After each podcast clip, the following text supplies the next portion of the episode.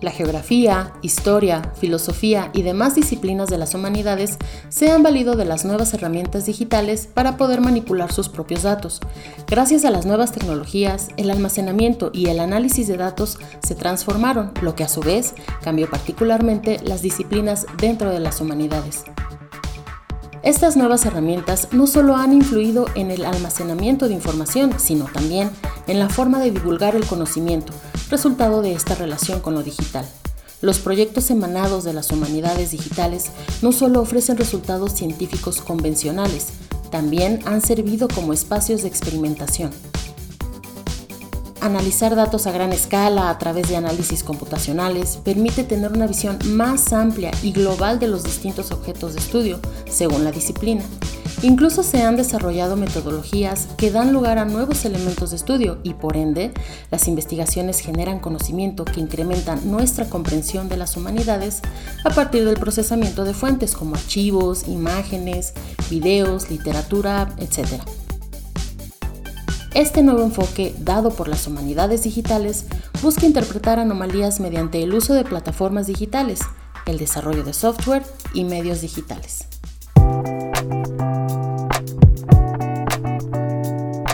Hola a todos, bienvenidos a otro episodio de Platicadito, el penúltimo episodio de la temporada y con un temazo que traemos, ¿no es así Jorge? ¿Tú cómo ves?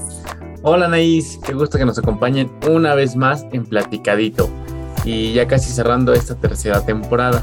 Y hoy nos acompaña Jairo Melo, jefe del Departamento de Desarrollo de MOOC, para hablarnos y platicarnos de un temazo, como bien lo dices, que es cómo podemos reimaginar las humanidades. Bienvenido nuevamente, Jairo. Hola, Jairo. Hola, muchas gracias por invitarme nuevamente a Platicadito. Oye, ahora sí que tú ya eres un invitado recurrente. Te llevo tres temporadas. Pues a cada temporada al menos un episodio, Jairo. Pero qué gusto tenerte aquí con nosotros y pues para contarnos de este tema, ¿no? De humanidades digitales. Y pues para empezar, queremos irnos con lo principal que es, pues, ¿qué son las humanidades digitales. Básico. Básico. Básico. Bueno, aquí voy a tratar de no demorarme más de tres horas en explicar esto. muy bien, seminario.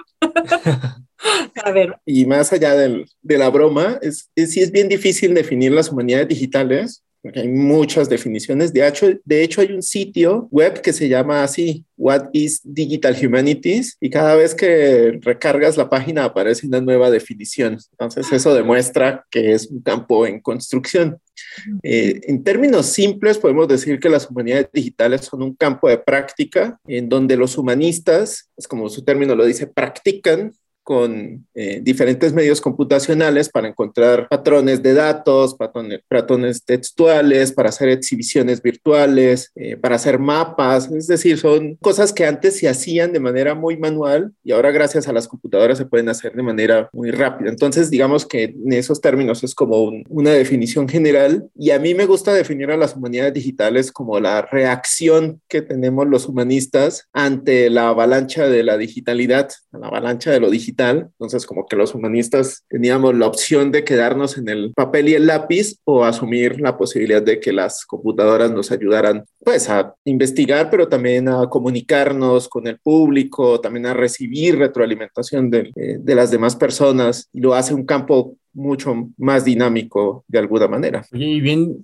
nos comentas que es un término que abarca muchas cosas, muy complejo, pero entonces podríamos definir cuál es el objetivo de las humanidades digitales y qué herramientas utilizan sobre todo, porque no creo que utilicen cualquier tipo de herramienta, ¿no? Debe, ser alguna herramienta específica para que podamos llamar humanidades digitales. Sí, sí, tienes toda la razón, porque todos utilizamos una computadora, todos utilizamos Word, pero no por eso todos podríamos decir, ah, si ya utilizas Word Excel, pues ya estás en las humanidades digitales, ¿no? Estoy contribuyendo a las humanidades digitales.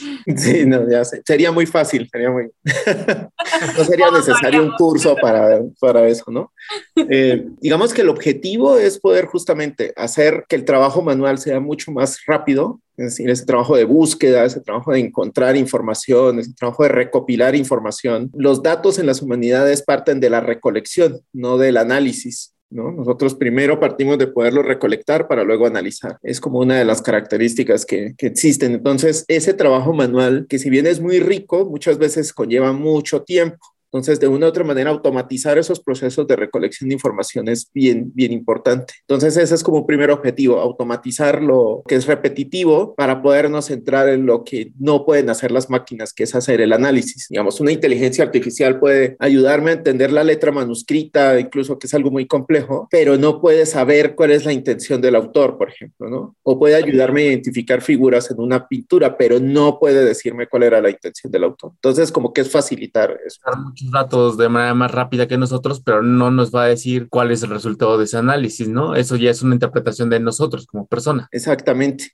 Entonces, es como un análisis, como ir hacia el análisis de datos, pero no necesariamente quedarnos en ese análisis de tendencias, sino mirar justamente las, lo, esencial de las humanidades, que es en sí entender la cultura, el arte, las, eh, las formas de expresión, los sentidos de lo que está expresado a través de la historia y a través de las expresiones artísticas y culturales eh, de todo el mundo, ¿no? Es básicamente. Y viendo esta parte que son muchos los campos en donde se pueden utilizar las humanidades digitales, ¿hay alguno donde podamos decir como, ah, este es el campo donde podemos utilizar más o de mejor manera las humanidades digitales? Pues no tanto como más, pero sí, digamos, uno de los campos donde mejor se ha desarrollado, donde más se ha desarrollado las humanidades digitales es la lingüística, eh, y específicamente la lingüística computacional, pues es algo que ya hay una relación muy estrecha entre la ciencia de la computación y los lingüistas, procesamiento del lenguaje natural y demás, ¿no? Eso que, de que Alexa y de que Siri ya no se entiendan, viene mucho de, también de las humanidades y de la lingüística, ¿no? Entonces, eso viene por ahí. Eh, y por otro lado, también la inteligencia artificial se está valiendo mucho de las humanidades porque eh, un problema de, las, de la inteligencia artificial es que justamente tiende a tener resultados que son inesperados porque no tiene un filtro cultural justamente. Entonces, le pasa mucho eso, que creas un robot y el robot es racista, no tiene filtro, es violento y demás, ¿no? Porque es lo que recibe. Entonces, justamente a través de las humanidades, de las curadurías, de los contenidos y demás, se le pueden dar valores no numéricos, sino valores semánticos a la información y de esa manera es más fácil que, eh, que una máquina pueda entender cuáles valores valen más en términos culturales y semánticos que otros. ¿No? Así la cantidad, así cuantitativamente sea mayor un tipo de palabra, por ejemplo, no significa que valga lo mismo en términos semánticos, ¿no? Es por eso que, digamos, esos son como los campos donde mayor hay influencia ahorita, ¿no? De las por ejemplo,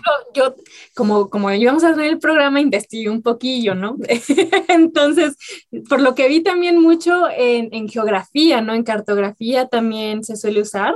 Muchísimo. Eh, mapear es una de las cosas más relevantes que se han, se han hecho. la cartografía aparte ha adquirido ya un nivel en el que está tan cercano a los al nivel de la geodata, que a veces ya no se sabe cuál es el límite entre la cartografía, la geografía histórica, la geografía cultural y la geografía física, ¿no? Entonces hay modelos muy complejos que gracias a los sistemas de información geográfica, pues es muy fácil eh, gestionar. Y la otra es que como es más fácil cada vez eh, modelar datos, crear información de una manera que sea entendible por, por las computadoras, por las máquinas, pues también es mucho más fácil hacer mapas que sean mucho más complejos. Y se pueden hacer mapas muy simples, por ejemplo, con datos muy complejos, como los mapas del COVID.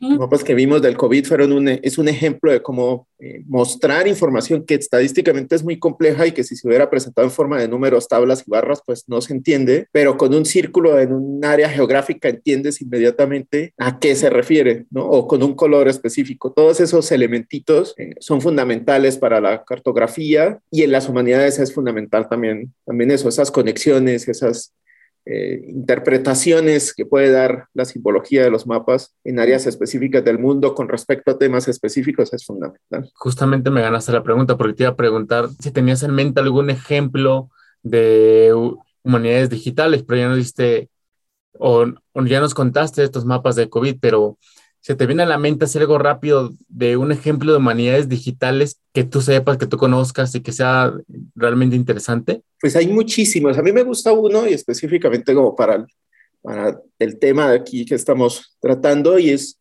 hay un, hay un, un sitio que se llama Slave Voyages, viajes de, de esclavos, y es un, es un, para mí es uno de los mejores ejemplos de humanidades digitales, porque combina la están los datos, datos, datos eh, duros, digámoslo así, puedes ver las tablas tal cual, eh, puedes ver las tablas estadísticas, puedes ver tendencias, pero también tienes animaciones, también tienen narrativas, ¿no? Tienen un mapa que es, eh, por ejemplo, cuántos barcos salieron desde África hacia América durante, desde el siglo XVI hasta prácticamente el siglo XIX, ¿no? Cuando sale el último barco hacia, hacia Estados Unidos con esclavos. Y ves la dinámica del tiempo y cada cada nación con un color y cada barco, la cantidad de esclavos con un tamaño, y eso te facilita, hace inmediato que puedas ver eh, qué es, qué hay ahí, ¿no? Como cómo fue la dinámica de la esclavitud, en qué época fue más fuerte que en otra.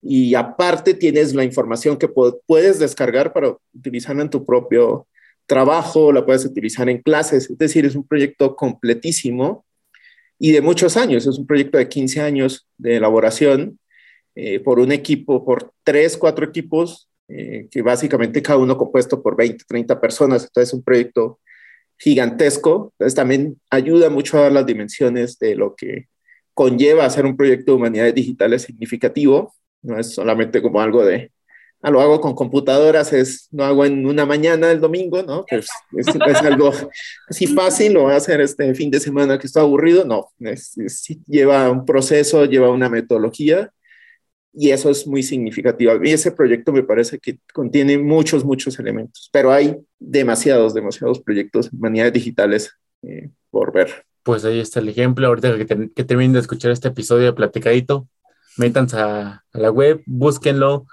y echen un ojito. Pero pues ya tenemos un panorama general de lo que son las comunidades digitales, Anaís, pero ¿existirán comunidades en donde se discutan, promuevan o difundan proyectos sobre humanidades digitales? Pues de eso vamos a platicar en un momento, Jairo. espera. Jairo, espera, porque ya llegamos, a, nuestra pausa de este episodio, así que guárdalo. Jairo está muy emocionado, pero... Disculpen, casi nunca me llaman a hablar. Casi no me llaman nunca a este programa. No olvidé que pausa. No, pero pues entonces es que tenemos una, una pausa preparada que queremos que también escuches, Jairo, sobre el género musical synthwave. Se trata de un género de música electrónica influenciado por bandas sonoras de películas, música y videojuegos de la década de los 80, pero comenzó a desarrollarse a mediados de los años 2000 a partir de diversas comunidades en Internet y ha ido ganando popularidad desde la década de los 2010. Vamos a escuchar.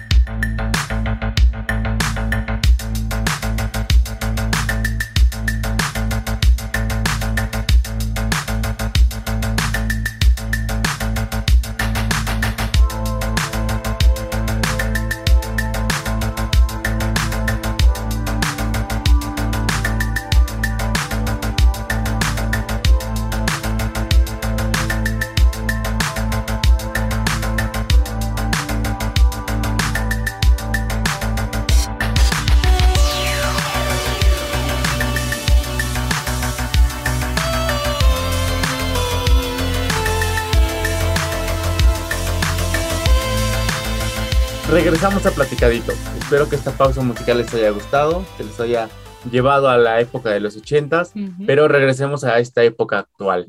Y ahora sí, Jairo, ya que andabas muy entusiasmado con contarnos de esto, ¿cuál es el panorama de las habilidades digitales en América Latina? El panorama de las humanidades digitales en América Latina es, es muy interesante. En, en este momento, digamos que tuvo un arranque muy lento. Las humanidades digitales se han estado hablando desde finales del, del 2000, más o menos 2008, 2009, empiezan a hablarse bastante del, del tema pero no es sino hasta hace, yo creo que hasta hace cinco o seis años empieza realmente como a generarse mayor, eh, mayor dinamismo, específicamente por un proceso de institucionalización en las universidades, ciertas universidades eh, de América Latina empiezan a crear maestrías, diplomados, talleres, eh, digamos, diferentes espacios, de tal manera que ya en las humanidades ya hay por lo menos una,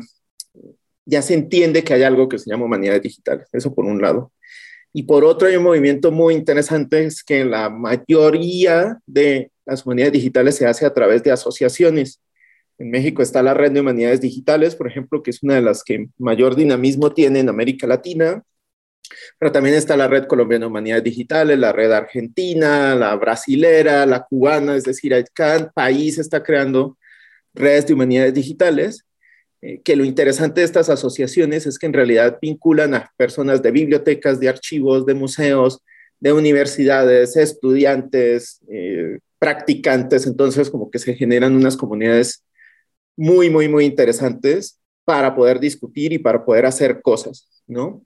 Que creo que es el siguiente paso que está tratando de dar las comunidades digitales, ¿no? En América Latina, generar algo concreto como eh, poder brindar como sí, como poder brindar no servicios, pero sí soluciones a problemas que tienen los eh, humanistas en, alrededor de América Latina. Eh, necesidades de publicación, necesidades de sistematización de información, de archivos, de, de, poder transcribir documentos, de generar datos, es decir, una cantidad de cosas que es lo que se está tratando de hacer a través de las, de las redes. Entonces, en síntesis, como que son dos procesos. Y la institucionalización, por un lado, y por el otro estas redes que se están intercambiando cada vez más. Claro, y como dices, existen estas redes, ¿no? Que, que están eh, trabajando para, me imagino, como dices, seguirle dando eh, estructura a este concepto que se sigue generando, ¿no? Entonces, también nosotros quisiéramos saber, ¿hay un objetivo específico de estas redes, alguna agenda que tengan eh, ahí planeada en torno a las humanidades digitales? Por lo pronto es una agenda de divulgación, es una agenda de experimentación, es una agenda de vinculación, más que en sí una, digamos, una línea muy definida. Aunque sí hay unos principios comunes, eh, por ejemplo, el acceso abierto, eh, por ejemplo, la ciencia abierta, todo lo que es abierto, todo lo que diga open, ahí estamos, open access, open science, todas esas eh, dinámicas, los código abierto, todo está vinculado dentro de, ese, dentro de ese esquema. Y desde América Latina se le está dando también un toque bien interesante que es el de minimal computing, es decir, que es buscar la manera también de resaltar las lógicas de utilizar pocos recursos ¿no? Eh, utilizar computadoras no, en vez de escalar a computadoras cada vez más potentes o servidores más grandes, tratar de utilizar recursos locales para poder utilizarlo, eh, para poder generar proyectos, por ejemplo. Eh, y por otro lado está la lógica de la reparación, que es también otra idea, que es en vez de estar comprando máquinas cada vez, estar tratando de arreglar las que ya se tienen o utilizar sistemas operativos que, por ejemplo, permitan que se puedan utilizar computadoras viejas hoy, ¿no? ¿Qué es lo que pasa? Que muchas veces uno tiene una, una PC viejita que no anda con Windows 10, pero le instalas una distribución de Linux y funciona perfectamente, ¿no? Esas cosas por el estilo son las que se están haciendo. Eh, digamos que es otra de las lógicas que tienen, y tienen también estas, estas redes justamente tratando de buscar como en esa dinámica, ¿no? De acceso abierto, que todos podamos, de hazlo tú mismo, es otra, otra idea que está, que está ahí. Es bastante eh, medio anarquista la, el asunto, pero medio punk el asunto, pero sí funciona. Es es... sí, sí, sí. Está en todo, está en todo, las humanidades digitales. Oye, hablando de que está en todo y de lo open, pues aquí también tenemos un proyecto que lleva al Open, ¿verdad? Exactamente, justamente es lo que te voy a decir, Jairi, la universidad no se puede quedar atrás en este tipo de temas como las humanidades digitales. ¿Qué está haciendo la UNAM al respecto de este tema?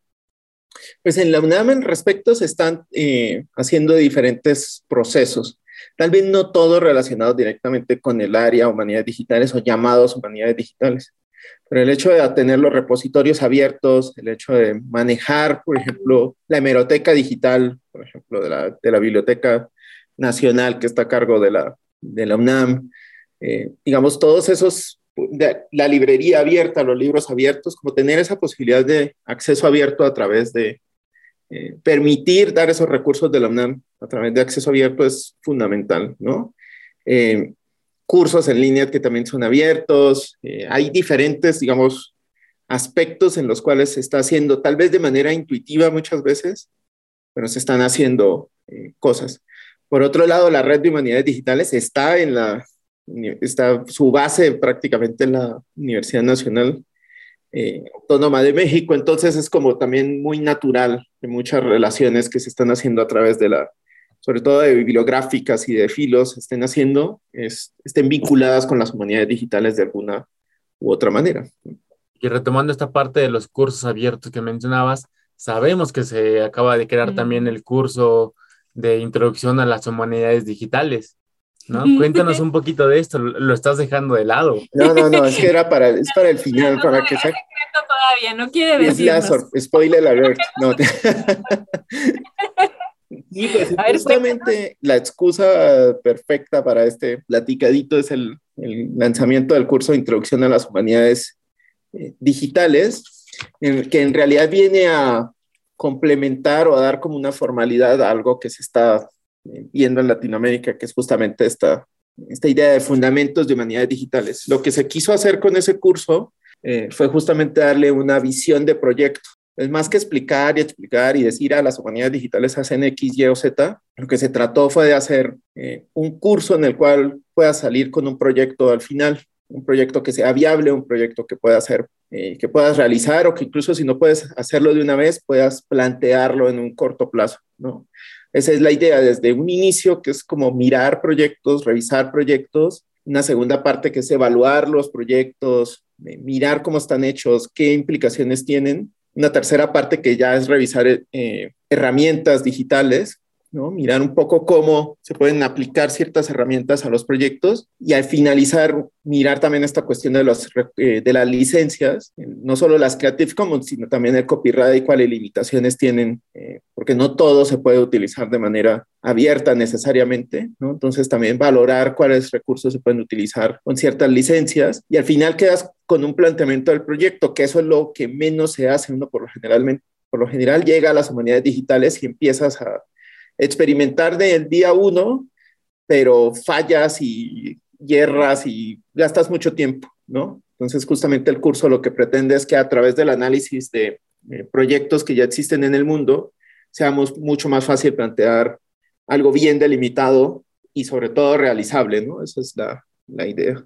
O sea, para todo aquel que quiera empezar un proyecto de humanidades digitales, que vayan a tomar el curso. Este es el curso. este es el curso. Así es. Ya saben dónde tomarlo porque lo hemos dicho muchas veces aquí, pero lo repito, MOOC.unam.mx. Ahí pueden ir y buscar Introducción a las Humanidades Digitales. Así es. Eh, Jairo, pues ya llegamos al final del programa. se, fue, se fue volando esta segunda parte, yo siento. Sí, sí. Pero antes de irnos, queremos hacer una pequeña dinámica contigo. Ya sabes que aquí nos encantan. Es que siempre fallo, pero bueno, dale. yo también, yo también. Aquí el que le sale bien es Jorge. ya veremos hoy. Pero no, no sé si ya te lo sabes, si no, Jorge te, lo explico. Anaís te va a decir el abecedario como en el basta. Y cuando quieras que se detenga, le vas a decir basta. Obviamente Anaís lo va a decir en silencio para ella.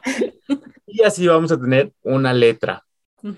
Entonces tú tendrás que decirnos dos palabras, dos conceptos, dos películas, dos canciones, dos de lo que tú quieras, pero que empiecen con la palabra que se eligió. y, que, se relacionen con el tema del día de hoy, que son las humanidades, digitales. ¿Cómo ves?